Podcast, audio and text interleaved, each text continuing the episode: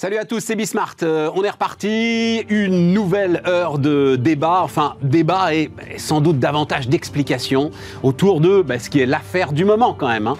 Le prix de l'électricité, la facture d'électricité, vous allez voir. Derrière en fait, et c'est pour ça que je voulais absolument organiser cette émission qui peut paraître un peu austère, derrière en fait, l'électricité depuis la rentrée, nous pose la seule question économique en fait qui doit être posée, c'est qui va payer la transition énergétique Faut sauver le climat, paraît-il. Ça a un coût. Ça y est, on le découvre et ça va coûter une fortune. On va en parler, c'est parti.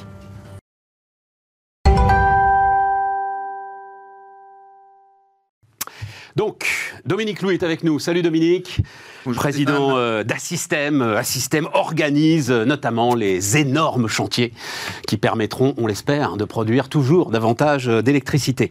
Euh, Audrey Zermati, bonjour Audrey. Bonjour. Euh, directrice stratégique de EFI Group, efficacité énergétique, hein, comme son nom l'indique, et vous êtes l'ancienne directrice générale adjointe de l'Union française de euh, l'électricité. Julien Tédé, salut Julien. Bonjour. Euh, président de Opéra Énergie, courtier en énergie, euh, notamment pour les entreprises, hein, pour les professionnels, qui sont directement alors impactés par euh, ce qui est en train de se passer sur la facture. Et Nicolas Goldberg, bonjour Nicolas. Bonjour.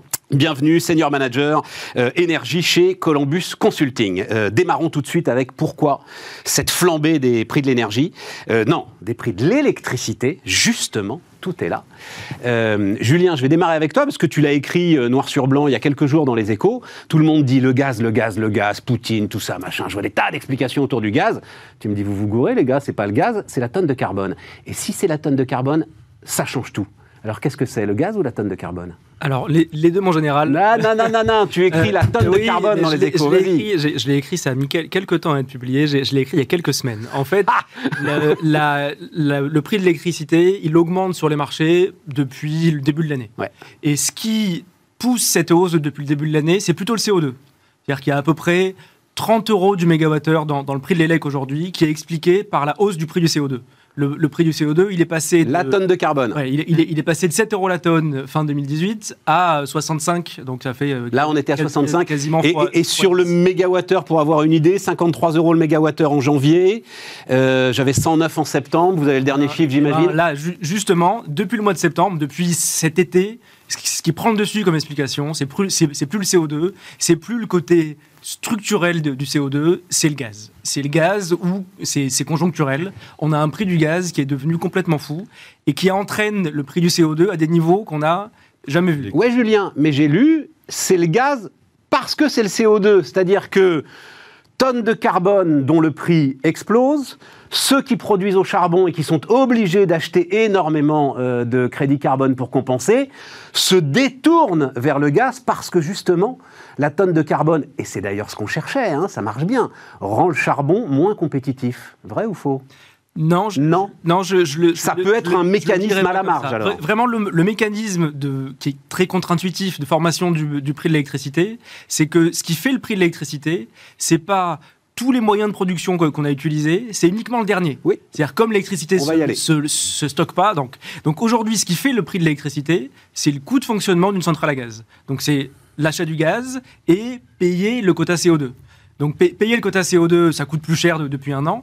Mais alors là, le gaz, en ce moment, euh, on, on est... Alors, d'ailleurs, hors- hors de grandeur, on, on a passé le, le plus haut historique du prix de l'électricité. Je, je parle des marchés à terme, c'est-à-dire l'électricité qui sera livrée l'année prochaine.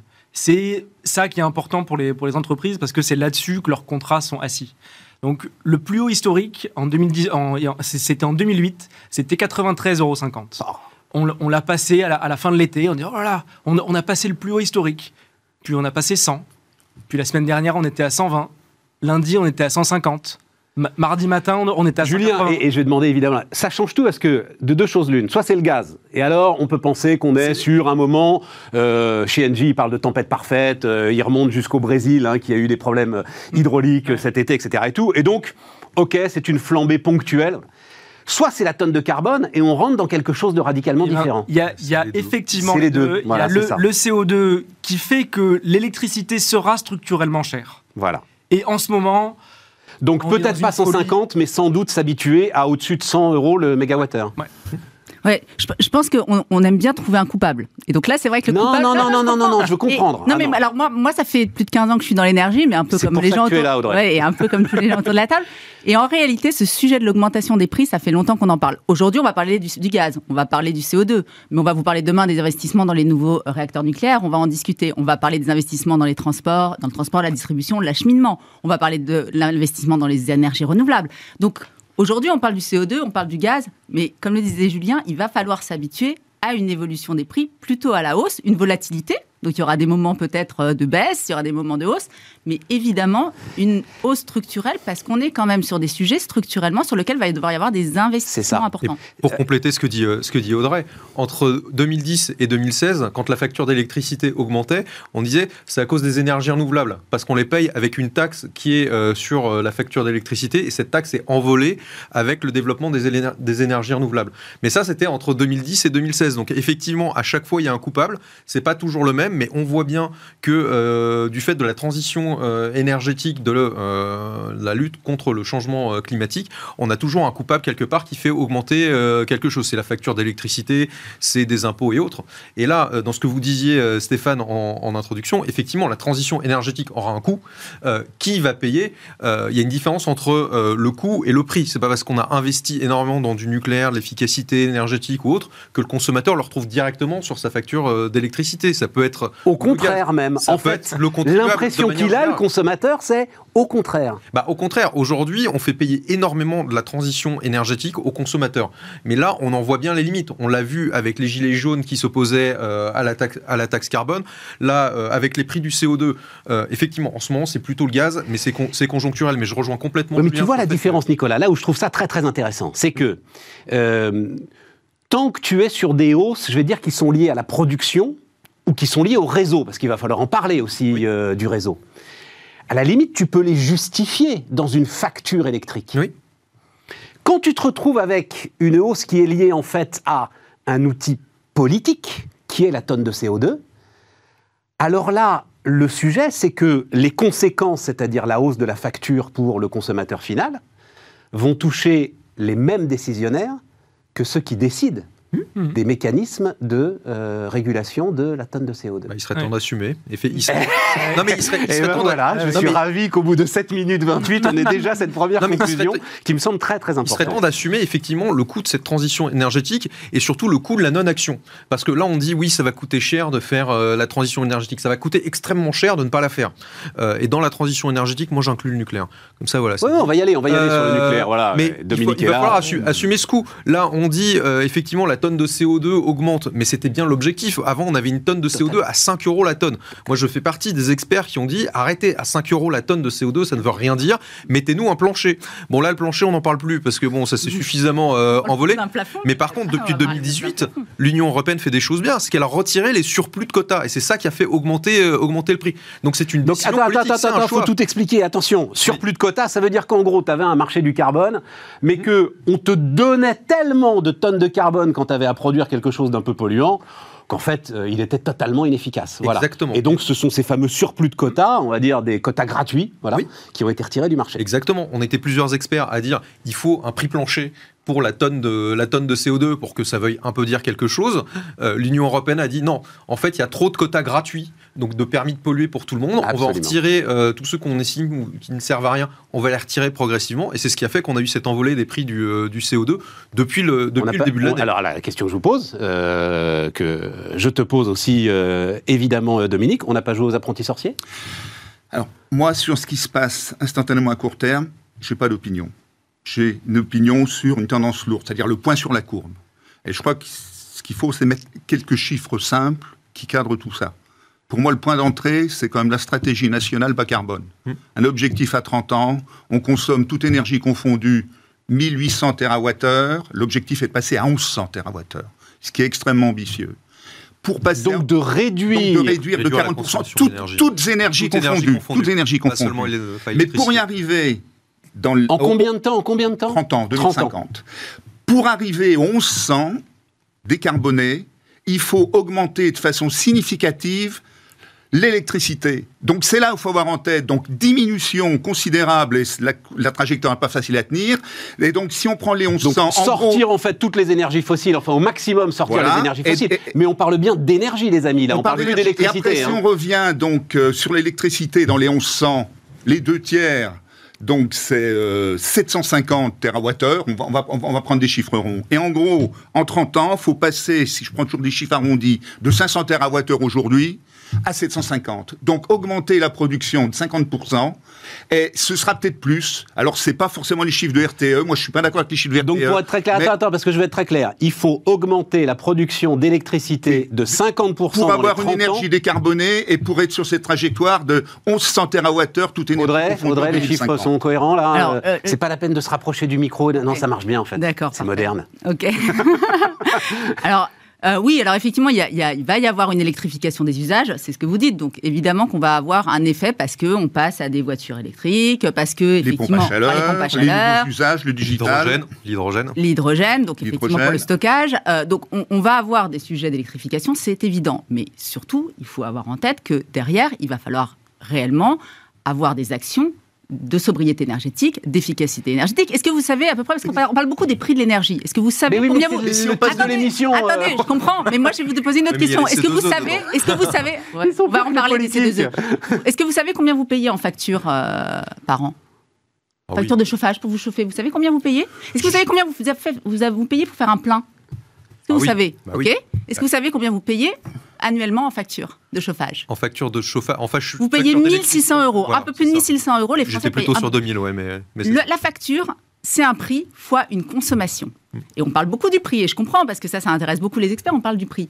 Mais on parle pas assez de la consommation. Oui, mais on Comment va y aller, la euh, Audrey. Vous êtes Oui. en train de Oui, me mais foutre si en l'air on- mon beau si débat on- là. Du si on calme. veut passer Non, de du calme, du 1800 calme. On Non, mais si on veut passer de 1800 TWh à 1100, donc c'est beaucoup d'économies, beaucoup d'efficacité énergétique, il faut augmenter l'usage de l'électricité. C'est ça qu'il faut Bon, alors, en tête. Il y a Attendez, les amis, non, non, consensus mais- là-dessus, y compris chez RTE, parce que vous disiez, je suis pas d'accord avec RTE, moi je pense plus 50. Bah, Ils moi, quand je dis Xavier, on était, ouais, on était C'est pas tout à fait d'accord sur les chiffres. Oui, mais- bon, on est ils tous sont d'accord plutôt sur dire qu'il va 620, falloir- ils sont plutôt sur c'est- 620 Mais ça TWh montre à que com- 750. Ça montre à quel point c'est ambitieux, parce qu'il faut consommer deux fois moins d'énergie. Non mais les gars, d'abord, attendez, 50% de Et je peux reprendre le contrôle de ce débat avant que. Oui, Audrey euh, euh, recommence à vendre. Dans la deuxième demi-heure, vous pourrez vendre toutes les solutions d'efficacité énergétique, Audrey. Moi, je veux revenir sur le prix de l'électricité. Et donc, Bruno Le Maire qui nous dit que ce système donc de dernière centrale appelée, hein, donc Julien euh, essayait de, de l'expliquer. euh, encore un, un élément à expliquer, on en avait parlé ensemble, euh, Julien. C'est la spécificité du réseau électrique. C'est-à-dire l'idée que ça ne se stocke pas. C'est ça. Chaque électron qui rentre, à peu de choses près, je crois que c'est quoi? C'est 2-3% d'éla- d'élasticité à peu près, Oui, hein, le réseau. Voilà. Après, vous avez la flexibilité. Chaque électron qui rentre doit, Doit sortir. sortir. Oui. Et donc, les règles en fait d'équilibre de ce réseau, elles viennent de là, non, euh, Julien? C'est exactement ça. C'est- c'est- C'est-à-dire que si, au moment où il manque un mégawattheure et que euh, on a toutes les centrales, les- le nucléaire qui tourne, l'hydro, les- les- les- l'éolien, il manque un mégawattheure, il ben, faut que la centrale à gaz dé- démarre. La, la centrale à gaz, elle démarre uniquement si elle vend son électricité à un prix qui lui permet de couvrir ses charges. Exactement. Sinon, Et si elle ça démarre démarre pas, pas. c'est le blackout. Ah bah oui. Oui. Voilà. Et or, il y a un prix de marché. Eh ben Donc c'est le prix de marché, c'est le prix qui est fixé par le producteur de gaz qui dit ah, moi euh, ok je démarre, mais je démarre si vous couvrez mes coûts. Voilà. Sinon je démarre pas. Et donc- sinon blackout. C'est aberrant ou c'est pas aberrant comme système? Bruno Le Maire dit c'est aberrant. C'était pas aberrant par le passé quand il y avait plutôt une production globalement excédentaire et avec beaucoup de nucléaire dans tous les pays. À partir du moment où on risque de rentrer dans une période où la demande risque d'excéder la production et que beaucoup de centrales nucléaires vont s'arrêter en Espagne, en Italie, en Allemagne, là, la formule, elle devient euh, hyperbolique. Mais oui, mais la formule Et- est hyperbolique. Est-ce que t'en as une autre Eh ben, Est-ce que t'en as une autre pour oui, équilibrer le réseau Oui, oui, ah ben, euh, c'est d'avoir un raisonnement, c'est de, c'est de quasiment découpler la logique du prix de l'électricité en France. Parce que si je reviens à mes 750 TWh, finalement, comment on va les faire ces 750 TWh Avec des sources d'énergie pilotées, et des sources d'énergie intermittentes. Dominique, et, et après, je te la- moi je te parle d'ici et maintenant. Là, c'est maintenant, c'est le mois prochain, c'est l'année prochaine. Moi, Bruno Le Maire, il va aller à Bruxelles pour négocier. Oui. Euh, Mais là, les prix, mais les prix de euh, marché, ça n'a pas toujours existé. Avant, on fonctionnait pas avec des prix de marché. On avait un prix. Voilà. Alors, Alors, c'était vas-y. un- c'était en monopole. Quand on était en monopole avec EDF, on avait dit à EDF, on indexe le prix de l'électricité sur vos coûts d'investissement. Voilà. Il n'y avait pas un marché. EDF disait, bon, bah, moi, j'investis euh, ça, ça, ça euh, pour tenir tel type d'objectif. L'État disait, OK, nous, on régule le tarif. Bah, le tarif payé par tout le monde, c'est ça. Et on vous assure que ça couvre vos coûts. Et c'est d'ailleurs comme ça qu'on a payé le parc nucléaire. La théorie économique, elle te dit, et là-dessus, il y a assez peu de consensus dans la théorie économique, mais qu'elle te dit, quand tu bloques un prix, tu amènes au rationnement. Enfin, mais là, on c'est bloquait pas, mécanique. on visiblement, c'est ce qui se passait non, en Chine. on- non, non, on bloquait pas le On prix. bloquait pas le prix, on prenait faisait le coût de l'investissement. On La mission des DF, c'était d'assurer la, production d'électricité dont on avait besoin. Et puis, vous preniez le, le- le- le total de coûter, de coûter l'investissement sur 40 ans, vous divisiez. L'avantage du nucléaire, mais quel- c'est l'avantage de l'éolien, c'est que le coût, c'est un coût d'amortissement. Il n'y a pas de fixe. coût variable. Julien, Julien. Le problème du gaz, c'est essentiellement un coût variable. mais ça, Dominique, pardon, je le dis, là, mais ça, c'est dans un tube à essai, ça. Mais à, à chaque fois, l'État. mais pourquoi- ça a mais- fonctionné pendant 40 Mais ça a ans. fonctionné pendant 40 ans. Mais oui, sauf qu'aujourd'hui, tu sais très bien, c'est exactement l'histoire du TGV et de la SNCF. C'est-à-dire qu'à un moment, l'État qui voit ses déficits flamber va demander à celui qui est le producteur et dont on doit couvrir les coûts de commencer à rogner là et à rogner là et je vais t'enlever ça et ça t'en as pas vraiment besoin. Par contre, je vais absolument pas changer tes tes, euh, tes objectifs de production. Euh, les objectifs de production ils changeaient et le tarif, et le tarif variait. C'est juste que- qu'à un moment, on a voulu introduire le marché parce qu'on Voilà. s'est dit le marché, c'est quand même plus, Voilà. c'est quand même L'offre et plus la bas demande. que coûts. c'est la logique et donc de on va faire on va l'offre et la demande. Faire la donc ça, ça a bien marché Voilà. pendant un moment et on a eu des prix de marché qui étaient très très bas Parce qu'il y a eu sur les beaucoup marchés d'offres. pendant un moment Parce parce qu'il y avait beaucoup d'offres. Maintenant là, on a retiré l'offre parce que du coup, Donc, euh, ils ont dit à bon court bah terme, il n'y a pas de solution. Bon. Ça va être du, du window dressing, mais à court terme, euh, il n'y a pas de solution. Après, on peut hein. faire un, sy- un système entre les deux. On peut avoir un peu de marché et un petit peu de régulation. Oui, on peut avoir un système d'appel d'offres. Euh, voilà. Pas tous ensemble. Julien. Euh, alors j'ai du mal à comprendre effectivement, que- comme Bruno Le Maire dit qu'il faut remettre en cause cette règle, parce que c'est une règle qui existait en monopole aussi. hein. Euh, C'est Marcel Boiteux qui était le Oui, grand a- président de, place, de oui. EDF à l'époque qui avait, qui avait, qui avait, qui avait- qui avait mis ça en formule. ça, ouais. Donc c'est pas euh, mo- mo- monopole au marché. Alors je veux dire, il veut, il veut euh, un prix de l'électricité qui soit celui du prix moyen de la production Eh ben. en France. Eh ben, Ouais, bah, c'est alors, pas un marché européen. déjà- bah, Voilà, c'est ça. En fait, Attendez, attends, attends, vas-y, vas-y, Julien. Non, mais déjà, je, je trouve effectivement que la situation actuelle, qui est quand même une crise euh, mondiale, historique, je, je suis pas certain que ce soit le bon moment pour changer des règles du jeu de façon structurelle. Bon, ok. Premier point. En- ensuite, euh, ce mécanisme, il, il existe déjà en France, on en a déjà parlé, c'est le mécanisme AREN. C'est-à-dire qu'aujourd'hui, déjà, le consommateur français, Attends, ça on y viendra après. non, mais il, il a accès au prix de marché et il est protégé de la volatilité des, des prix de marché par le coût du nucléaire historique. C'est exactement ça. Oui, mais euh, enfin, en faisant ça, et c'est bien pour ça que DF quand même euh, a un peu de mal à avaler l'arène et surtout aurait un peu de mal à avaler une augmentation. Donc en gros, EDF, ça aussi il faut expliquer, doit vendre quoi? C'est 25% de sa production? 100 TWh. 100 100 TWh. Ouais, 25 100 TWh, ouais, c'est ça. 25% de sa production à ses concurrents. On plaisantait ensemble, euh, Julien, je te Ah, disais, prix, euh, on va prix faire un truc. Hein.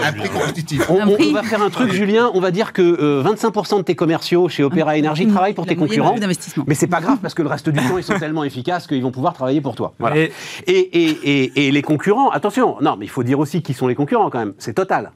Total et que. Total. Non, bah, enfin, c'est pas le Non, petit mais chose, quoi. Vous voyez, c'est oui. pas, c'est pas le petit producteur a- alternatif qui a sa start-up et qui en- essaye de trouver a- des solutions Il y en a innovantes. beaucoup. Il y, a, Voilà. il y il y il y aussi beaucoup de petits fournisseurs. Euh, L'AREN, alors merci de me, de me donner l'occasion de, de, de tordre le cou et cette idée fausse. L'AREN, c'est pas une subvention des fournisseurs, c'est une subvention du consommateur. Le principe de, de l'AREN, c'est que le consommateur final ait accès pour une partie de sa facture à un coût du nucléaire historique, qui soit client de EDF ou pas. C'est tout. Sauf si le fournisseur en a pas forcément besoin et qui va vendre ce qu'il récupère de l'arène sur les marchés. Bien sûr. Oui, mais ça- Cette blague. Oui, mais ça, ça, ça Oh. c'est un, c'est un, c'est un- impossible Non, mais si, si, si, si. c'est- des, il y a, il y a pu avoir des, des, des montages comme Nicolas, ça. euh, pense que c'est pas impossible. Non, mais, non, mais c'est- je dis, je dis pas que c'est impossible, mais c'est une des imperfections du, du mécanisme AREN, qui est, qui est pas parfait du tout. Son prix n'a pas changé depuis 10 ans. Donc 42 euros il le y a mégawattheure. une, une optionnalité qui est absolument anormale, et euh, c'est- c'est-à-dire que quand les, les prix de marché sont hauts, EDF vend à 42, quand les prix de marché sont bas, EDF vend en prix de marché. Donc ça, ça c'est complètement injuste. Donc je dis pas du tout que c'est un mécanisme parfait, mais aujourd'hui c'est un mécanisme qui existe, qui est un coût et pas un prix, comme, comme Bruno Le Maire euh, le, le dit, et qui protège le consommateur, qu'il soit client de EDF ou pas, qu'il protège de la volat- en partie de la volatilité des, Alors, des prix de marché. j'en arrive à euh, la question qui est le- la, la question en fait que pose entre les lignes Bruno Le Maire. Est-ce qu'il faut renationaliser le, le marché électrique et donc euh, arrêter ce grand marché européen d'interconnexion qui, soit dit en passant Ouais. d'ailleurs, hein, permet à EDF d'exporter massivement. est-ce que ce serait et- moins cher si on faisait ça J'en sais rien, c'est toi moi, l'expert, non mais, Nicolas. euh, non, mais je, je- du coup je te le dis non enfin c'est pas forcément moins cher je veux dire on a énormément d'investissements à faire sur le parc de production euh, électrique que ce soit les réseaux les renouvelables le nucléaire il faut se rappeler que en 2013 quand les prix administrés ont augmenté de 5% c'est là où on s'est dit euh, oh là là c'est con d'EDF avec leurs tarifs administrés indexons plutôt sur le marché parce que le marché c'est bas Euh, si on avait intégré tous les coûts de réinvestissement euh, d'EDF et autres c'est pas dit que ce prix aurait payé par le Mm. consommateur aurait été nécessairement plus bas Audrey, il aurait été moins volatile. Ah, mais il aurait été moins volatile. C'est ce que je disais mais tout pas à l'heure, forcément c'est-à-dire plus que, bas. en fait, là, c'est on, on se dit que euh, conjoncturellement, il y a une hausse qui est liée peut-être. Alors, on met euh, le- le- l'Europe, et c'est- assez à la mode de mettre l'Europe euh, comme étant voilà. coupable sur ce genre dis de de- de- d'évolution négative. Hein, euh, mais, Mais là, c'est la vrai pour le réalité- coup. Non, mais la réalité, c'est que effectivement, on est face à un mur d'investissement. On est face à un mur d'investissement sur la transition énergétique, les ENR, l'acheminement. Oui, Audrey, mais je repose Donc, ma question. Non, non, mais, mais je si repose demain- ma question. Est-ce qu'il vaut mieux un marché national Et attention, il y a le prix, mais il y a la sécurité d'approvisionnement aussi. hein. Oui. Est-ce qu'il vaut mieux un marché national pour financer tout ça Ou est-ce qu'il vaut mieux un marché européen? Bah, il faut une régulation, il faut des investissements d'État. Donc euh, ça peut être l'État, ça peut être une entité supranationale, donc, euh, donc l'Union européenne. Et il faut quand même qu'on ait de quoi euh, réinvestir. Parce que là, il y a la reine et 42 euros. On dit 42 euros comme ça.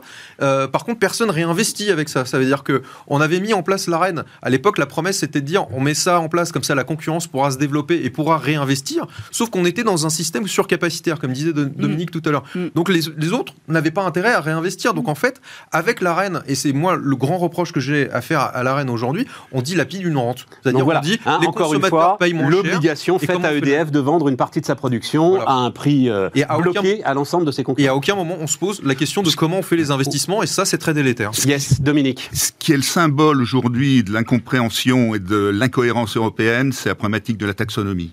Aujourd'hui, il y a la France, on est en train de se découpler complètement de C'est encore un autre sujet, Dominique. Non, c'est le même, mais c'est le même. Parce qu'aujourd'hui, quand on regarde, moi je reviens à mes, mes investissements à 30 ans, les 750 TWh français, on va faire une péréquation entre du nucléaire et de l'éolien. Et en gros, pour, pour comprendre, si on faisait tout en nucléaire, c'est 60 EPR. Si on fait tout en éolien offshore, c'est 25 000 éoliennes. Donc ni l'un ni l'autre ne fonctionne. Donc on met la péréquation. Et puis, comme le- l'éolien, il n'est pas, il, il est pas pilotable, de toute façon, il faut, il faut avoir du pilotable à la hauteur de la puissance. Parce que Donc un peu de a- gaz. ah, je suis désolé faire un peu de technique, mais alors un peu de gaz ou des SMR, on va en parler. Parce que SMR, vas-y, euh, on sort- traduis SMR, SMR. les, les, les, les- Mini-réacteurs les- nucléaires. Voilà, les mini-réacteurs nucléaires des 170 mégawatts, 10% d'un EPR, qui permettraient effectivement de ne pas refaire les centrales à gaz en France. Donc on est en train de s'éloigner de l'Allemagne. La feuille de route de l'Allemagne, elle est très simple. C'est je fais un maximum d'éolien. Et de toute façon, comme c'est intermittent, puis qu'une éolienne même offshore, c'est 3750 heures par an, bah, la moitié du temps, l'autre moitié du temps, c'est du gaz. Et donc il me faut, si je veux assurer ma sécurité énergétique, la même puissance en gaz et en charbon qu'en éolien. Donc moi j'ai intérêt à Donc, si je résume, autres. Dominique. Mais en France, on n'a pas, on n'a Voilà. pas intérêt à ça, donc on est en train de se séparer. C'est ça. Il y a de telles divergences dans nos politiques énergétiques qu'en fait, le système européen n'a plus de sens. Bah, euh, Et c'est ce, que- ce dit un peu Bruno Le Maire. c'est pas forcément qu'il y a plus aucun C'est pas que sens, mais il n'y a, pas- enfin, on a des, des systèmes, on a un marché unique européen, mais Ouais. c'est vrai qu'on a des politiques énergétiques qui sont différentes. Et comme le prix de l'énergie euh, reste très à la main des politiques, et certainement que le politique ne voudra pas le remettre à l'Union européenne, euh, on est dans ces, effectivement ces, ces Et- logiques un peu Et quand même, vu du consommateur, en Allemagne, le prix du kilowattheure, c'est presque le double de la France. Ça dépend Donc, du consommateur. Ça dépend Ça. du consommateur. Mais si on Mais- prend le particulier, nous, on doit être à 17 centimes et puis eux, ils sont à 30, euh, 30 et quelques. Oui. Bon, aujourd'hui, en France, il y a quand même un clignotant, à mon avis, c'est une conviction personnelle. Quand on va dépasser les 20 centimes le kilowattheure, euh, attention à la couleur du gilet qu'on va voir dans la rue. Mais ça, c'est le résultat que- d'une politique. En Allemagne, quand on dit un consommateur paye plus cher, c'est un consommateur particulier. c'est un particulier, pas un particulier. Mais Oui. les entreprises ne Elles- payent vraiment Attends, pas attends. cher. Leur, leur électricité, mais justement parce que l'Allemagne a dit on va y aller à fond sur les renouvelables et pendant un moment on va casser les prix de marché. C'est aussi Ouais. pour ça que les prix de marché étaient extrêmement bas en Europe pendant un moment. C'est parce que l'Allemagne a complètement surinvesti dans des capacités renouvelables. Euh, bon, ils l'ont fait pour fermer le nucléaire, ils auraient pu fermer le charbon, mais bon, ça c'est un avis. Euh, Je crois qu'il est Mais du assez coup, largement il a partagé. assez largement mais du coup, il a bien fallu payer ces investissements renouvelables. Et ben l'Allemagne a fait un choix politique. Voilà. Ils ont dit, eh ben nous, notre consommateur particulier, il va payer plein de taxes pour payer Ouais. justement tous ces parcs euh, renouvelables. Par contre, les industriels, eux, ne paieront que le prix de marché. Et nous, c'est presque Et- l'inverse. Et nous, c'est presque Et l'inverse. nous, c'est Du l'inverse, Julien, ce qui a permis d'ailleurs la naissance d'Opéra Énergie, d'ailleurs. Vous vous en félicitez. Et du coup, Il fallait des courtiers efficaces pour lisser cette facture. Exactement. Mais c'est comme ça qu'on a une politique industrielle cohérente. Et là, l'Allemagne, il y a plein de reproches à faire à l'Allemagne. hein.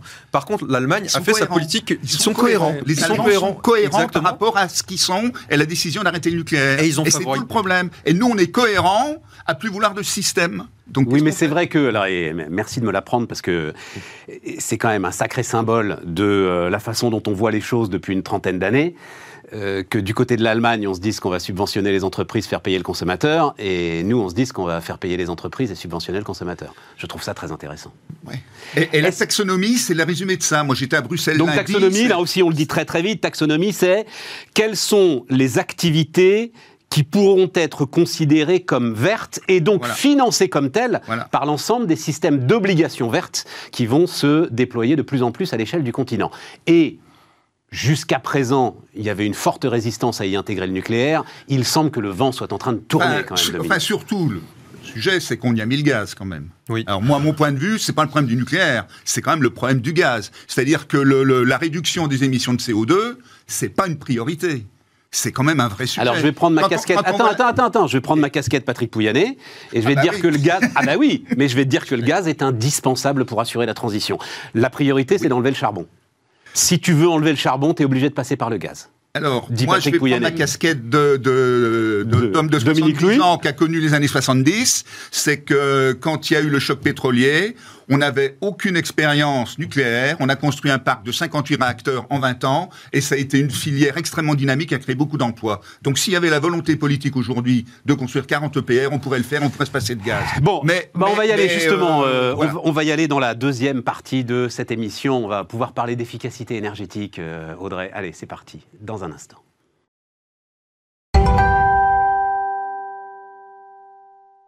On repart, les amis. Donc, une fois qu'on a, je l'espère, compris à peu près les tensions, on va dire, sur la fixation des prix, euh, euh, les équations euh, qui sous-tendent cette fixation de prix et les interrogations que ça pose. Ok, allons sur, ouvrons un petit peu le- le- les chakras. Et donc, où est-ce qu'on investit Donc, Audrey, tu, alors, directrice stratégique de FI Group, donc tu parlais d'efficacité énergétique. Est-ce que ça, c'est pas la première déception finalement? C'est-à-dire une efficacité énergétique sur laquelle on avait énormément parié et qui, euh, pour des raisons que tu vas nous expliquer d'ailleurs peut-être, n'est pas forcément au rendez-vous. Alors, je, je comprends aussi qu'on est toujours dans la logique. C'est un peu le serpent de mer, hein, euh, l'efficacité énergétique, de dire on a beaucoup parié, mais est-ce qu'on a vraiment, Ouais. vraiment beaucoup parié dessus? Euh, Moi, je pense que là, on a une dynamique. Moi, je, on le sent, hein, nous, EFI, ça fait un peu plus de 12 ans hein, qu'on accompagne les particuliers pour réaliser des travaux de rénovation énergétique. On sent qu'il y a une vraie dynamique depuis 2-3 ans où il y a, on met le maximum dessus. Jusqu'à présent, on était quand même. Alors, on se donnait bonne conscience. hein. Il y avait des aides, il y avait des crédits d'impôt, il y avait des TVA, il y avait des choses intéressantes mais il n'y avait pas une vraie dynamique. La vraie dynamique, elle est quand même assez récente. Certainement que le prix de l'énergie euh, doit avoir, euh, doit avoir un effet. Je pense qu'il y a une vraie prise de conscience des gens que effectivement ce que j'ai dit tout à l'heure, c'est-à-dire que effectivement ils payent un prix euh, du mégawattheure dont on parlait tout à l'heure, mais dont ils connaissent pas vraiment. Audrey, Audrey, attends, parce que j'aime bien euh, euh, les chiffres. Faisons comme Dominique. Combien de logements à rénover aujourd'hui pour parler véritablement d'efficacité? 5, Alors. 6, 10 millions? Oui, alors là on est. Alors si on doit parler des Combien on peut en faire par an aujourd'hui? 30, 40, 50 000 Non, on n'est absolument pas sur ces chiffres-là, euh, Stéphane. En fait, là, aujourd'hui, on, est, on s'est donné un objectif de 500 000 euh, logements à rénover euh, par, par an. En réalité, Objectif qui n'a aucun sens. Il n'y a Obje- pas les bras pour le faire, on est mais d'accord bien sûr que non. En réalité, vous savez combien il y a eu d'isolations l'année dernière qui ont été réalisées? Un million. Un million. Est-ce que les gens le savent? Non, mais un million, pas des pas d'isolation million. globale. Un Des- million, c'est euh, Alors, j'ai foutu de la laine de verre c'est dans ça mes le combles. sujet. Ah bah oui. Eh oui, mais alors la, la- la laine de verre dans les comptes justement, puisqu'on en parle. Vous savez combien ça fait d'économie sur la facture, puisqu'on parle du pouvoir d'achat? Vas-y, vas-y, vas-y. 30%. 30%. Vous savez, quand on change euh, sa chaudière d'une vieille chaudière fuel vers une pompe à chaleur, vous savez combien on fait d'économie sur sa fa- facture? Vas-y, vas-y, vas-y. 1000 euros. On a à peu près un peu plus de 2000 euros de facture quand on est au fuel. Oui, mais ça, c'est de la 1000 production euros. électrique au plus, on est d'accord. On est Le d'accord, sujet, mais- c'est l'électricité. Non, hein, mais alors attendez, parce que euh, c'est aussi de la performance. C'est-à-dire que les, les, les, les pompes à chaleur qu'on installe aujourd'hui n'ont rien à voir en termes d'intensité, de performance électrique par rapport aux chaudières fuel ou même par rapport à des convecteurs électriques. euh, Même, même ont au prix pain. Donc ça veut dire, attends, attends, je, vais finir avec ça, parce qu'on ouvre des tiroirs sans arrêt, c'est génial pour, la, pour le débat, mais donc ça veut dire, tu dis, en fait, en se focalisant notamment sur des rénovations globales, on se gourde d'objectifs, on essaye d'être, on, on, a- on habille la mariée de façon beaucoup trop belle et elle peut plus marcher On se gourre pas d'objectifs. Je pense qu'il faut les deux objectifs. Mais, en ne regardant que ça, en fait, on passe à côté quand même de beaucoup d'efforts qui ont été faits jusqu'à présent. Et je pense qu'il faut. D'accord. En tout cas, qui, qui, euh, qui aujourd'hui fonctionnent. Nous, on a à peu près, on accompagne 100 000 personnes par an euh, à faire des travaux de rénovation énergétique. On a un million de visiteurs sur nos sites. Nous, on parle pas, on fait pas les salles de Noël hein, sur nos sites. C'est que de la rénovation énergétique. Un million de visiteurs par mois, pardon, sur nos sites. euh, euh, qui, qui viennent et qui s'intéressent au sujet de la rénovation énergétique. Donc il y a un intérêt des Français sur le sujet, il y a un intérêt d'autant plus pour des questions de facture, mais aussi pour des questions de confort. Demain, pour Oui, des oui, questions- mais notre Donc, sujet, c'est l'électricité. Donc la facture, le pouvoir d'achat. L'électricité, voilà. Donc le pouvoir d'achat et la facture. Donc euh, euh, aujourd'hui, le fait de faire une rénovation euh, globale, performante, complète, ce qu'on- ce qu'on- comment, comment on l'habille, Ok, non mais c'est- c'est c'est effectivement important, mais ce ne sera pas forcément dans les mêmes temporalités. Quand vous vendez votre logement, quand vous, vous n'habitez plus votre logement, c'est le meilleur moment pour réaliser des rénovations. Non mais Audrey, ça veut dire que oui, on a raison de mettre le paquet là-dessus. C'est quoi les chiffres que j'avais en tête C'est il y a à peu près 3 milliards d'euros disponibles pour subventionner l'ensemble de ces travaux chaque Alors, année, c'est ça hein, Alors, Ça euh, dépend ce, ce dont on parle. Soit on parle euh, du contribuable, puisqu'on parlait tout à l'heure. Oui, oui, le c'est ça. contribuable, le contribuable, c'est à peu près ça. C'est Ouais. un milliard. On a 2 milliards là, ma prime rénove euh, pour l'année C'est ça. prochaine. Et 800 millions de. Et à peu près sur d'autres d'autres types d'aides, et notamment les baisses de TVA, puisque vous savez que sur les travaux de rénovation énergétique, on est à des TVA à des TVA à 5,5 par rapport à- à- aux autres travaux. Donc effectivement, il y a le contribuable, et puis il y a le consommateur qui paye un petit peu par des dispositifs comme les certificats d'économie d'énergie. C'est moins de 4% dans la facture, hein, les certificats d'économie Voilà, d'énergie. Donc, euh, donc euh, voilà, pour l'instant, c'est pas ça qui euh, finance, mais c'est un dispositif. Aujourd'hui, on a deux grandes aides, ma prime rénove, les certificats d'économie d'énergie, qui permettent à certains ménages d'aller jusqu'à 90% du coût de leurs travaux. Donc on est dans des, on est là aujourd'hui avec des, avec- Mais et, et- et tu me dis, on a les bras pour le faire. Et aujourd'hui, on a 60 000 artisans qui sont labellisés RGE, c'est-à-dire qui ont la- la- le, le label pour réaliser ces travaux de rénovation énergétique. Alors évidemment, c'est un des secteurs qui va être le plus en croissance en termes de recrutement. 60 000, 10 par an, oui, c'est vrai. Ouais. Voilà, ça peut tenir le- mais, l'objectif. mais on, a besoin de bras. Je pense que c'est une profession qui doit attirer. C'est une profession de la transition énergétique. On ne le dit pas assez. Aujourd'hui, 80% des logements ne de 2030 ne sont pas encore ne, ne- ne sont, sont déjà construits. Donc ce sera à rénover. Il y a énormément de choses à faire. 24 millions de Ok. maisons individuelles à rénover. Ok, vous êtes d'accord avec ça Euh, Ah, Bon et- investissement. Et, euh, et- et Évidemment. donc, l'efficacité énergétique, ça ne veut pas dire systématiquement la baisse de la consommation d'électricité. La pompe à chaleur, c'est le bon exemple. Mm. La pompe à chaleur, c'est un chat d'électricité. Mais si on fait le bilan global par rapport à une chaudière au fuel, au bois, tout ce qu'on veut, donc c'est ça qui est compliqué. Il y a du plus et du moins. Donc, se polariser en disant l'efficacité énergétique, c'est de faire baisser la consommation d'électricité. Il y a, il y a certains mouvements, bon, clair. c'est de faire les- baisser les- la consommation d'énergie. d'énergie. Voilà, c'est ça voilà. le truc. Mais Et de consommer on, l'électricité vient, on efficacement. vient d'une voilà. période où en fait il y a des gens qui ont essayé de dire on va faire baisser la consommation d'électricité pour pouvoir fermer le nucléaire. Ouais, Et ça, c'est pas, ça. ça colle pas. Là, on va, on va consommer de plus en Mais plus d'électricité, mais globalement, on va faire des c'est le, économies c'est le fameux adage des, des- des années 70, euh, euh, plus, plus d'usage de, de, de l'électricité, mais moins d'électricité par ça, usage. Et on ça. retombe toujours sur le même principe. ça. Et, ça, ça n'a pas Et changé. je pense que je pense que c'est intéressant. Tu reprends les années 70. euh, euh, à l'époque, le slogan c'était mettez un et, et, et gardez votre euh, et gardez votre Mais vous température de étiez logement pas à né, 19 degrés. Audrey, Mais vous n'avez pas connu ça. Mais je l'ai su après. Nous, on a connu ça. Moi, j'ai connu Donc- Il faut dire, il faut dire, 19 degrés, il faut c'était. dire aux gens la sobriété énergétique, c'est la modernité Bon, énergétique. ok. euh, derrière, les, les- les- les- alors la production. Une fois qu'on a fait l'efficacité, la production. Toi, euh, Dominique, tu vas me dire Bah, tout sur le nucléaire. Non, non, non, non. Je veux dire, euh, déjà, autre chose. Mais même chose. Est-ce Si- qu'on a si- les bras déjà, problème de la production. Si on regarde à 30 ans, dans 30 ans, toutes les centrales nucléaires seront arrêtées, parce que malgré la prolongation de la durée de vie, on va peut-être aller à 60 ans, puis peut-être pas sur toutes, ce sera fini. Tout ce qu'on est en train d'investir actuellement en éolien, en énergie renouvelable, aura aussi dépassé les 20 ans. Donc, dans 30 ans, le système de production, c'est zéro. Et je parle pas du réseau. Donc, de toute façon, il y a un mur. Alors après, on peut mettre des chiffres, mais à 30 ans, c'est, on doit être autour des 1000 milliards. Enfin, alors suivant ce qu'on va faire. On parle de la France, là. On hein, parle de- euh, je parle de la France. Je, parle- connais bi- bien que la France. Donc le sujet, c'est 1750 TWh. Quelle péréquation je fais entre du nucléaire, du renouvelable, euh, l'hydraulique qui bouge pas. Il y a 50 TWh d'hydraulique qui sera toujours là dans Ça, il 50 sera là. ans. Ça, ça, ça, ça bougera pas. Sachant quand même qu'il faut pas oublier une chose. C'est un problème de quantité d'électricité, mais c'est aussi un problème de passer les pointes. Aujourd'hui, les pointes, et ça, alors moi je suis pas spécialiste, mais on se balade entre 80 gigawatts et 100 gigawatts. Ouais. On peut penser que dans 30 ans, on sera encore à 100 gigawatts. Donc, faut avoir un système de production qui, en puissance, passe des pointes de 100 gigawatts. Non, c'est vous, ce En- sera plus que ça. En, fait, j'espère qu'on aura Ah, moins points. moins. Attends, attends, attends, vas-y, vas-y, vas-y. Mais euh, en, en fait, mais, on sera peut-être à 80, mais on sera pas en dessous. Sur les, principes, on est d'accord euh, avec Dominique. Globalement, 1000 effectivement, milliards d'investissements sur les 30 ans qui viennent. c'est l'ordre de grandeur. C'est l'ordre de C'est grandeur. l'ordre de grandeur, on l'aura dans les analyses économiques qui vont sortir à la, fin du mois. Euh, c'est l'ordre de grandeur parce qu'effectivement, il y a tout à rénover. Euh, le parc nucléaire sera fermé. Effectivement, l'éolien et le solaire qui est installé aujourd'hui sera fermé. On parle pas du réseau. Et on Vous parle savez, pas on du dit- réseau, parce on- que on plus il y aura d'éolien, plus il y aura des problèmes de réseau. Et surtout, on, le ré- on dit que le parc nucléaire vieillit par vague, parce qu'on l'a construit par vague. Le, le réseau vieillit par vague pareil. Pareil. Et donc, il faut le renouveler aussi. Donc, il y a énormément d'investissements à, à faire là-dessus. Et effectivement, il faut voir comment est-ce qu'on passe les pointes sur l'électricité, parce que c'est ce qu'on disait, il faut que la production soit égale à la consommation à, à tout moment. Euh, c'est bien aussi d'arriver à lisser cette pointe. Donc ça, ça se fait avec de l'efficacité énergétique. Ça se Ça fait avec les fameux smart Les grids, les réseaux intelligents. Voilà, ça se Euh, fait en pilotant, en pilotant Ouais, les enfin, usages. le, Mais- le- le saisonnier, quand même, avec les smart grids, il va falloir qu'il soit très très smart. Voilà. Il euh, ça se fait en pilotant les hein, votre électrolyseur, vous pouvez l'arrêter pendant les deux heures, les deux heures de pointe pour qu'il ne produise pas euh, euh, d'hydrogène entre 18h et 20h et qu'il reprenne après quand la demande est un peu plus basse. C'est comme ça qu'on passera aussi les pics avec un pilotage de la demande. Alors, il faut essayer de pas aller trop loin sur ce pilotage de la demande parce que le- quand on va commencer à couper les lave-vaisselle euh, et le chauffage, ça va commencer à se voir. Mais il y a certaines industries qui peuvent aider. Tu justement crois pas qu'on peut l'accepter, ça, Nicolas Alors, quand est-ce que c'était euh, Je crois que c'est. Je crois que c'est. Attends, attends. Mais- je crois que de manière très particulière, vous, vous vous souviendrez de la date.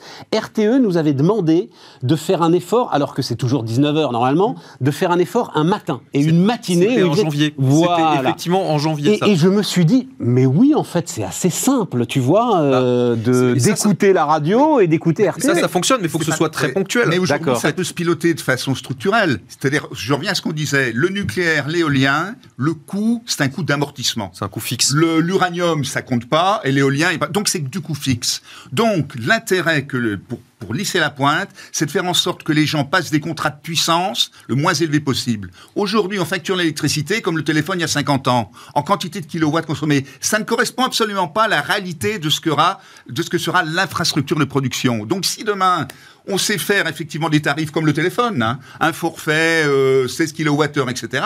Ben, les gens, ils vont, se- ils vont se l'imposer. Ils vont, Oui, et puis c'est surtout les industriels de toute façon les qui. industriels, mais les euh, particuliers ça aussi. Vas-y, euh, Julien. On le fait déjà aussi avec le les chauffe-eau. Avec, Avec le- les chauffe-eau. Julien, Le chauffe-eau, il on, démarre à on 23 sait qu'on qu'on va aller alors euh, ve- vers un prix de l'énergie de plus en plus cher et vers un prix de l'énergie qu'on paiera de plus en plus en abonnement. Euh, Oui. un- une des tendances, c'est on va se mettre à autoconsommer de, de, de plus en plus. Donc quand on, on autoconsomme, on produit sa propre électricité. On a besoin du, du réseau parce qu'il y a, y y toujours un moment où il faut qu'on soutire un mégawattheure du, du, du réseau. Mais quand j'autoconsomme, je paye pas le réseau. Donc, il, faut, faudra se mettre à payer non plus le mégawattheure que, que l'on consomme, mais, la, service. la, la capacité. La je veux, je veux une puissance, puissance une puissance. à un moment, je et je paye pour avoir le droit à une, à une certaine Et c'est- d'ailleurs pour ça que, euh, enfin, on parlait de signal prix de manière générale, et ça, ça incite plutôt à l'efficacité énergétique, mais on a aussi des signal prix sur la puissance. Et c'est, de- on va aller de plus en plus vers des signaux prix pour de dire, bah, peut-être que quand euh, vous consommez euh, le à 19h en plein hiver, ben, le prix sera peut-être pas le même que quand vous consommez en plein mois d'août. Euh, Ouais. Julien, j'ai pas compris, je comprends pas l'histoire du signal prix sur, le, sur la puissance. Je vais vous expliquer, ça, ça existait déjà en fait euh, à l'époque euh, à l'époque d'EDF, donc que moi j'ai j'ai pas connu, mais que certains autour de cette table ont connu. euh, on avait un, un prix qui disait voilà euh, à certaines, euh, alors ça existe encore les heures pleines, heures closes, mais il y avait les EJP. Des On disait effacement au jour de pointe. Donc en jour de pointe, vous payez plus cher votre électricité si vous consommez. Et ça, ça donnait un bon signal prix.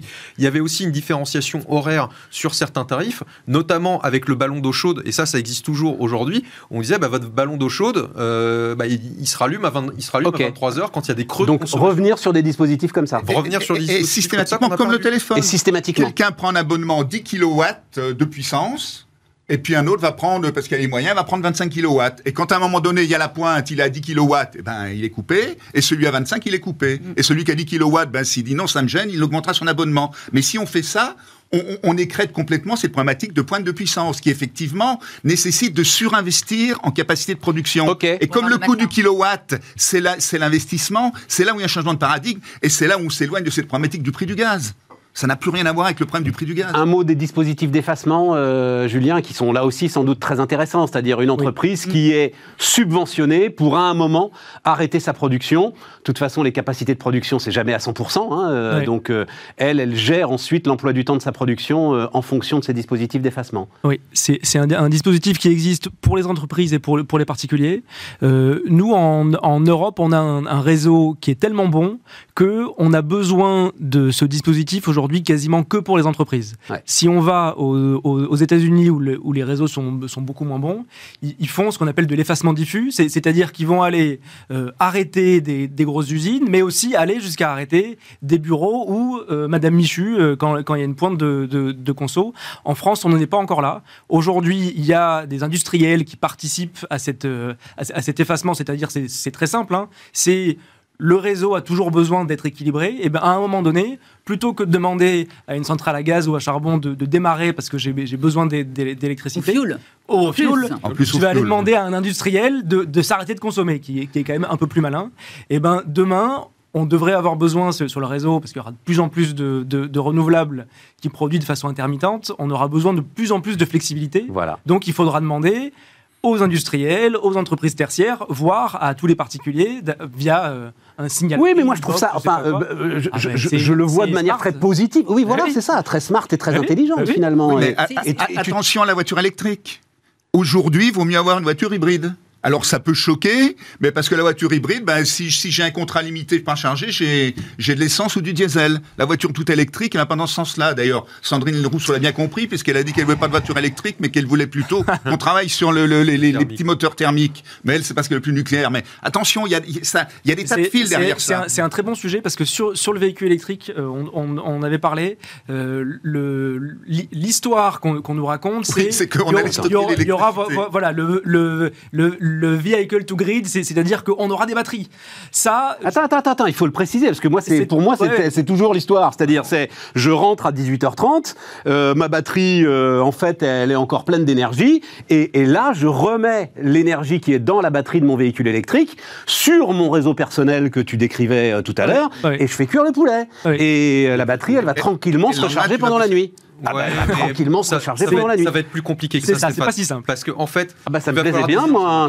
C'est- une- belle idée, c'est une, belle histoire. Euh, c'est peut-être 20% des véhicules électriques euh, qui feront ça. 80% de la flotte de véhicules électriques, ce sera du pilotage simple qu'on fera. C'est-à-dire que vous allez brancher votre véhicule électrique chez vous pour qu'il puisse se recharger. Et puis en fait, s'il y a un pic de, euh, de consommation à ce moment-là, on dira non, vous rechargerez plutôt à 23 heures. Ce qu'on appelle le véhicule to grid, c'est quand le véhicule électrique restitue sa puissance c'est ça. Au réseau, ce sera une minorité parce que ça demande quand même quelques évolutions technologiques, ça fait un peu, ça fait vieillir la, bar- la batterie un peu, un peu plus Et vite. à la limite, faut, Ce- faut de la batterie plus- chez soi. Moi, j'ai fait un calcul pour Jean-Bernard compliqué, mais- Lévy. Fallait, si on voulait euh, optimiser ça, fallait 200 kilos de batterie par Français chez Ouais. soi. Ouais, mais Si on voulait utiliser, donc ça n'a pas de sens. Bah, mais ça se met dans un placard de 100 kg de batterie? Oui, mais attends, c'est le prix. Un kilo, un kilo d'électricité, un kilo de batterie. Enfin, je veux dire, Ouais. même si ça se met dans un placard, et C'est- puis après, il y a le- l'onduleur de tout. C'est- Tout le monde a sa petite électrique. sur le véhicule électrique, faisons déjà des, Schneider véhicules- des électrique, véhicules hein. électriques qui roulent bien, Oui. qui sont accessibles et des bornes de recharge, Voilà. parce que tout le monde n'a pas accès à une borne de recharge électrique où euh, on a des fils électriques euh, qui descendent parfois du troisième étage pour euh, brancher la voiture. déjà, essayons de construire un système cohérent autour de ça, ce sera pas mal. Et on n'a pas besoin de véhicules tout grid pour faire quelque chose de bien sur le pilotage. Un mot avant d'aller sur le nucléaire, un mot justement sur le stockage et sur les batteries. On en est où là euh, en fait On parle de gigafactory. Est-ce qu'on en aura euh, vraiment besoin? Enfin, les gigafactories, on en aura besoin pour le véhicule Ouais. électrique. bah, c'est le certain. sujet des énergies renouvelables. Ouais, Tout le non. sujet dont on parle là, c'est l'intermittence des énergies renouvelables. non, non, non, non, je vais, je essayer de briser une idée, reçue. Ah là, oui, ça m'intéresse. En fait, euh, les, batteries, les batteries, on en aura besoin pour les véhicules électriques. Ça, c'est sûr et certain. Pour le réseau, c'est beaucoup beaucoup moins sûr. Parce qu'en fait, les batteries, c'est bien pour stocker de l'énergie, mais sur une courte période. Euh, bah, du coup, plutôt que de euh, stocker de l'énergie et de la restituer ensu- en- ensuite, effacez plutôt un industriel. Faites Ouais. plutôt de la flexibilité de Et puis c'est du courant continu, il y a les problèmes technologiques derrière. problèmes Enfin bon, c'est. technologiques. Arrêtez un Qu'on n'arrive pas à résoudre, Le- qu'on est loin de résoudre. C'est- Bah, le vrai même problème problème qu'avec le solaire. de, euh, du stockage des énergies renouvelables, c'est du stockage intersaisonnier. C'est du stockage long terme. C'est pas euh, je rebranche ma batterie Je et dans deux heures euh, je le mets. Je C'est plutôt je vais essayer de créer du gaz avec de l'électricité pour le stocker quelque part et l'utiliser. euh, Donc c'est beaucoup plus intelligent que le surplus électrique, par exemple, serve à de l'électrolyse et fasse de l'hydrogène, qui elle se stocke de manière Voilà, beaucoup Ouais, plus et simple. puis, et puis- et attention au prix du kilowattheure au bout du compte, quoi. Bah, et Oui, c'est parce ça, et c'est pour ça Parce que. qu'il y a le- il y a Bien sûr. l'autre buté, là, mes 20 centimes, là. Ouais. On les enfonce euh, facilement avec des systèmes comme ça. hein. Sûr et certain Les ingénieurs ont plein d'idées. Ah bah oui, et alors là, je certain. peux te garantir, les ingénieurs, ils en ont dit. Alors, sur, sur, sur certains, Stéphane, et je vais ajouter quelque chose. C'est l'industriel qui que, parle et qui se bat contre ses propres ingénieurs à longueur de journée. Quand on parle, quand on parle de problèmes de stockage avec les énergies renouvelables, on parle pas des problèmes de batterie. Non. Ça, on sait le faire et on sait stocker sur 2-3 heures. On parle du stockage intersaisonnier, d'une saison à l'autre, et c'est ça qui coûte cher. Et là, je vous rejoins du coup. C'est ça qui va vraiment. donc ça- donc ça, on euh, oublie. Les steps, quoi, le turbinage pompage, c'est Oui. la seule chose, mais on peut plus en faire de, de nouvelles. peut alors donc, euh, voilà, donc. euh, Dominique, le nucléaire. Ouais. Même chose. Euh, donc, tu as quand même donné des chiffres qui sont impressionnants, là, hein, euh, de parcs nucléaires à construire. C'est inenvisageable. C'est inenvisageable d'en faire 50. Donc co- combien on en fait Mais combien on peut mais- en mais faire On n'a pas les bras, on n'est pas foutu. que- Flamanville, a co- Non, il y a non. combien de temps que le chantier de Flamanville a commencé Tu vas me dire, ah oui, c'est une tête de série. On disait la même chose avec euh, Okilo, comment il s'appelle là, en Finlande là 3, Well 3, Ouais, voilà, c'est- aussi, c'était une Oui, tête de série. À force de faire des têtes de série. je reviens à ce que j'ai dit. Dans les années 70, il y a eu une volonté politique, on a donné un cap, et donc les industriels ont investi. Si demain on annonce qu'on va faire euh, 15, 20, 30 EPR, je peux te dire que l'organisera, le- le- le- l'industrie s'organisera pour. Elle a les moyens de s'organiser.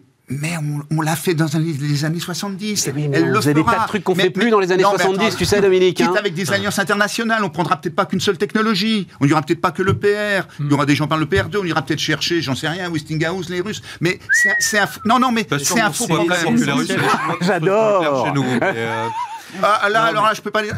Moi, Rosatom, c'est un gros client. On, tra- on travaille sur beaucoup de centrales. Aujourd'hui, la technologie, c'est comme les bagnoles. Non, mais hein. toi, tu les La connais, mais t'imagines une seconde, là, Emmanuel Macron venir à la télé et dire alors, on va construire euh, Non, mais 25 attends, réacteurs le- et Rosatom le- va en construire le, 10. Le problème, c'est pas finalement la, la construction, ça va être par exemple fabriquer 30 chaudières sur 20 ans, c'est ça qui est compliqué. Bah oui, mais ceci oui. étant, tu auras des économies d'échelle. Au- Si tu veux, je- aujourd'hui, Flamanville qui est entre guillemets une gabegie, quand on regarde la durée de vie Flamanville qui sera à peu près 80 ans, quand on met Flamanville à 15 milliards d'investissement, peut-être que ce sera plus, qui tournera 7000 heures par an, on arrive à un coût du kilowattheure, du kilowatt, de 2 centimes.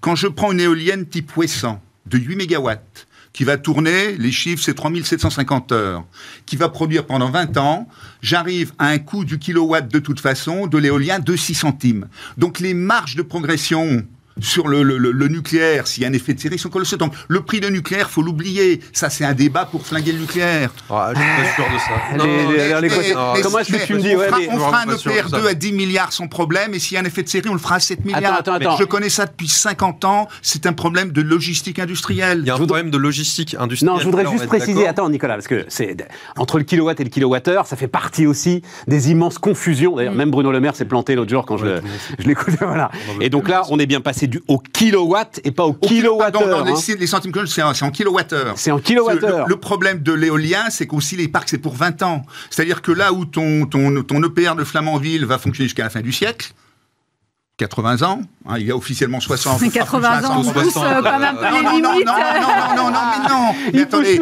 Ah, Mais- mais non, mais quand vous regardez, il faut comprendre où passe l'argent.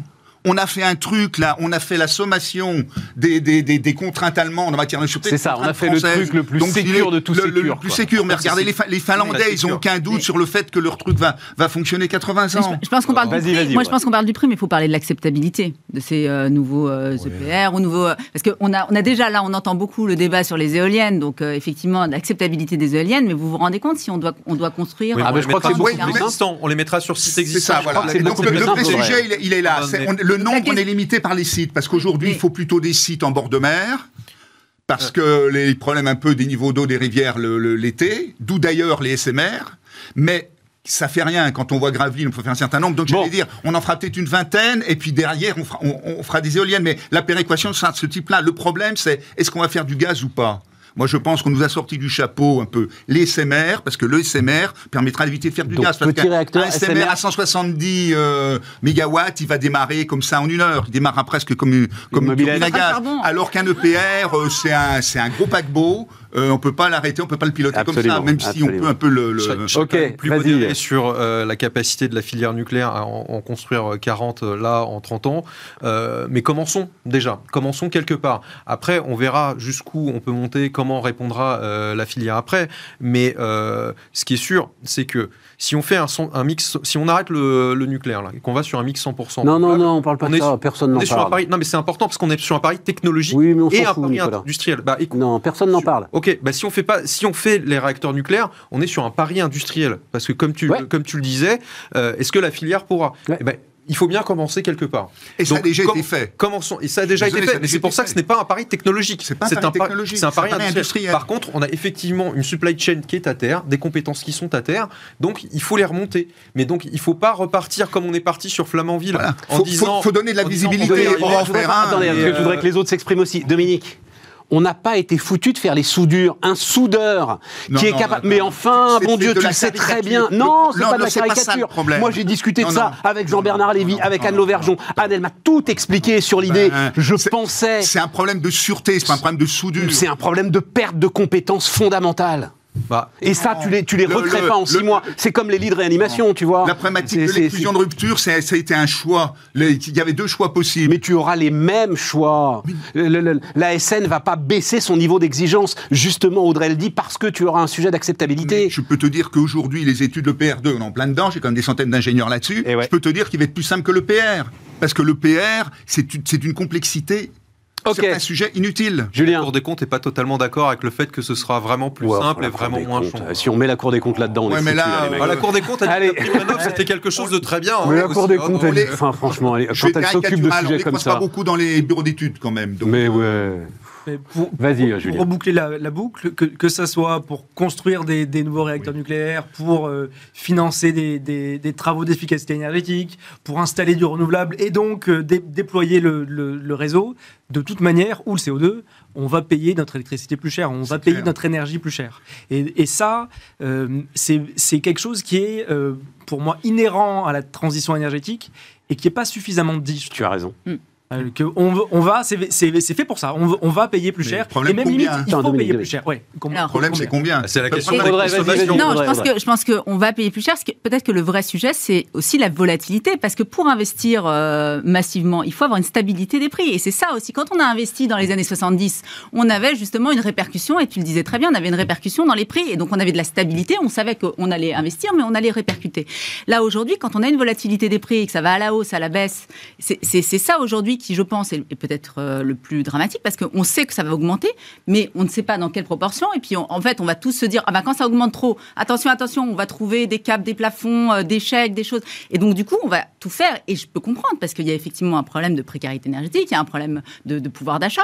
Donc, on va tout faire pour pouvoir limiter cette hausse. Mais malgré tout, euh, la question, c'est quand même pour pouvoir investir, il faut pouvoir euh, avoir des prix qui, qui- qui reflètent cet investissement. Audrey, ça veut dire que, je pense que c'est l'idée de Dominique, c'est-à-dire revenir au système des années 70, tu renationalises le truc et tu fixes un prix qui est lié au coût. euh, Mais oui, mais c'est pas pour ça que le, c'est pas pour ça que le prix sera moins élevé qu'aujourd'hui. hein. Enfin, on Mais sera. on sera- Hinkley Point. Le- le Oui, mais au moins, t'enlèves cette volatilité on dont tu parlais. alors, voilà. Tout, Après, il y a une tout le question monde de a critiqué Hinkley. Point, l'Angleterre, sur de comment le gouvernement britannique peut acheter, je ne sais plus combien c'est, 900. Et on s'aperçoit 92,5 pounds du bon, on s'aperçoit que c'est un très bon deal pour tout le monde. Hmm On- on- et on sur peut- 30 ans, le prix on- est bloqué sur 30 ans. Attends, attends, on- on- 92,5 En fait- livres du mégawattheure, tu non, me le traduis en euros là, là- parce que je là- sais plus où elle est. non mais là il faut expliquer. Flamanville, on l'a. on Donc c'est moins cher que le prix actuel, c'est ça que ça veut c'est dire clairement moins cher que C'est le prix actuel parce Voilà. que tout est moins cher que le prix actuel. Donc là, c'est parti. D'accord. Mais ensuite, c'est sur 30 ans. Et donc, c'est ce que vous disiez euh, tous les deux. Aujourd'hui, le marché n'assure pas une visibilité des, euh, sur 30 ans des prix. C'est Donc, il faut je un minimum de régulation. Donc, sans revenir au système des années 70, on va dire, on va avoir un gros monopole, tout ça. Il faut une régulation. Il faut un prix qui est payé par le consommateur, mais on n'est pas obligé de répercuter tous les coûts sur le consommateur. On aura forcément de la subvention. On, on aura Est-ce besoin qu'on- d'une subvention, c'est on sûr. aura Et besoin attendez, il nous reste, subvention, il nous reste sûr. 4 minutes.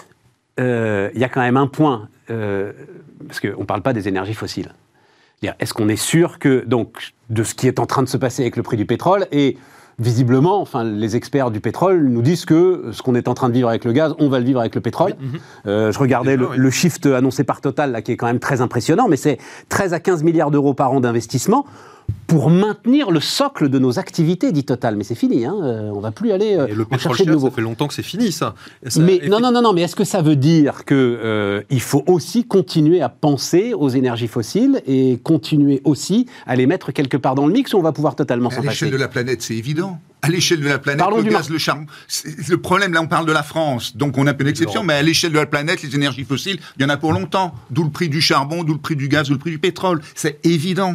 Il y en a pour longtemps, mais il n'y a plus l'exploration-production. D'où, d'où Qui le- permet- Enfin, Bah, D'où le fait qu'il va falloir qu'on apprenne à, à s'en passer. Et en Ouais. fait, la grande promesse, c'était de dire que les pays euh, en voie de développement sauteraient de euh, pas beaucoup d'énergie directement à, du bas carbone. Ouais. On voit que c'est pas si simple, notamment avec l'explosion du charbon en Chine. La moitié du charbon consommé dans le monde aujourd'hui, il est en Chine. il est en Chine. Mais Ça, d'où le problème aujourd'hui parce qu'ils veulent passer au gaz et que du coup ils sont demandeurs de gaz et ça crée les tensions sur mais gaz. voilà. Mais d'où l'intérêt géopolitique de se passer des énergies, euh, des énergies Sur fossiles. fossiles. Et faisons-le d'une façon désirable. Moi, j'entends plein de gens qui me disent non, mais avec tout ce qui se passe, la planète, le climat, faut pas faire d'enfants. Mais quelle horreur Personne vous suivra là-dedans. Mm. Donc, Ah, il du va coup, loin ce débat. Non, mais, mais non, mais raison, c'est ce que j'entends. mais c'est- Mais Stéphane, c'est ce que j'entends Je à chaque fois je suis Non, c'est pas ce que t'entends. J'entends la même chose. si. Stéphane, j'entends la même chose. Non, mais- Et en plus, en France, des gens qui disent ça, on va plus faire d'enfants en France. Non mais Dans, dans Donc, 30 du ans, coup, on sera 0,7% il faut que cette transition énergétique, elle soit désirable, parce qu'il faut que les autres nous copient. Donc du coup, on va pas faire des choses avec euh, des, euh, des restrictions, des gens qui n'auront pas d'enfants, parce que ça, ça ne marchera pas. On arrivera peut-être à le faire à une petite échelle, mais il faut que les autres nous copient. Donc il faut créer une transition énergétique qui est viable, Désirable. qui est désirable, pour que justement les autres pays, euh, les autres pays nous imitent en sautant la question des énergies fossiles. Il y en aura toujours un peu. À l'époque du protocole de Kyoto, on disait qu'il fallait que les pays développés divisent par 4 leur consommation, euh, leur leurs émissions de CO2 parce que les autres allaient augmenter un petit peu. Mais voilà, si on veut quand même prendre en compte le climat, 2050, c'est la neutralité carbone pour tous les pays développés. Julien, J'ai- J'aime beaucoup cette idée, j'aime beaucoup la, la formule que je vais te voler de transition énergétique qui doit être désirable. Euh, mal- malheureusement, le, le pétrole et le gaz, c'est des énergies qui sont tellement denses, tellement simples à extraire, à transporter, que euh, je ne vois pas un seul scénario dans, dans lequel euh, la, la dernière goutte de pétrole qu'on a, qu'on- qu'on a sous les pieds On sera extraite. chercher, ouais. Si c'est pas par nous, ça sera par les Chinois. Si c'est pas par les Chinois, ça sera pour par, par- par d'autres. C'est pour ça qu'il Et malheureusement, oui, c'est ça. Et donc, donc c'est un, c'est un beau, c'est c'est une belle ambition, mais c'est mais c'est pas simple. Alors, il y a, y si, y quelque Sinon, chose que nous on est au bout, on est au bout. Alors, mais un mot et puis bah, euh, Audrey. c'est les changements du climat, c'est la peur. Il va- il- moi, je suis sûr qu'on va vivre des, des, des, des- Enfin, quand la Californie tous les ans va brûler euh, ce Ouais. 20% de sa surface, à un moment donné, c'est ça qui fera que partout sur la planète, les gens vont dire bon. euh, Oui, ça que va- il faut ça- combien de temps pour construire un... Alors même tes ingénieurs Non, mais merveilleux, non, là, non, combien de temps faut y arriver. Attends, clair, pour clair, combien de temps pour construire un réacteur ah, si on, on vise 10 ans, mais on n'y est pas. Ouais, voilà, c'est ça. Audrey, Juste le mot de la un, fin. un mot, un mot sur la fin des énergies fossiles. En tout cas, en France, la fin des énergies fossiles, c'est déjà la fin du fioul. Juste, je vous le dis, euh, euh, sur la, aujourd'hui, il y a encore 4 millions de personnes qui se chauffent au fioul. Euh, le gouvernement a déjà annoncé qu'il il il n'y aurait plus la possibilité de racheter une chaudière fioul. Donc, on est déjà sur la fin du fossile. Et puis, le gaz, aujourd'hui, mais- dans le chauffage, exactement.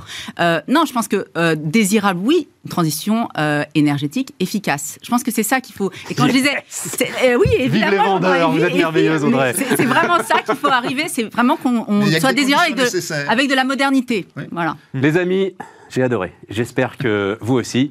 Et on se retrouve lundi pour un autre débat.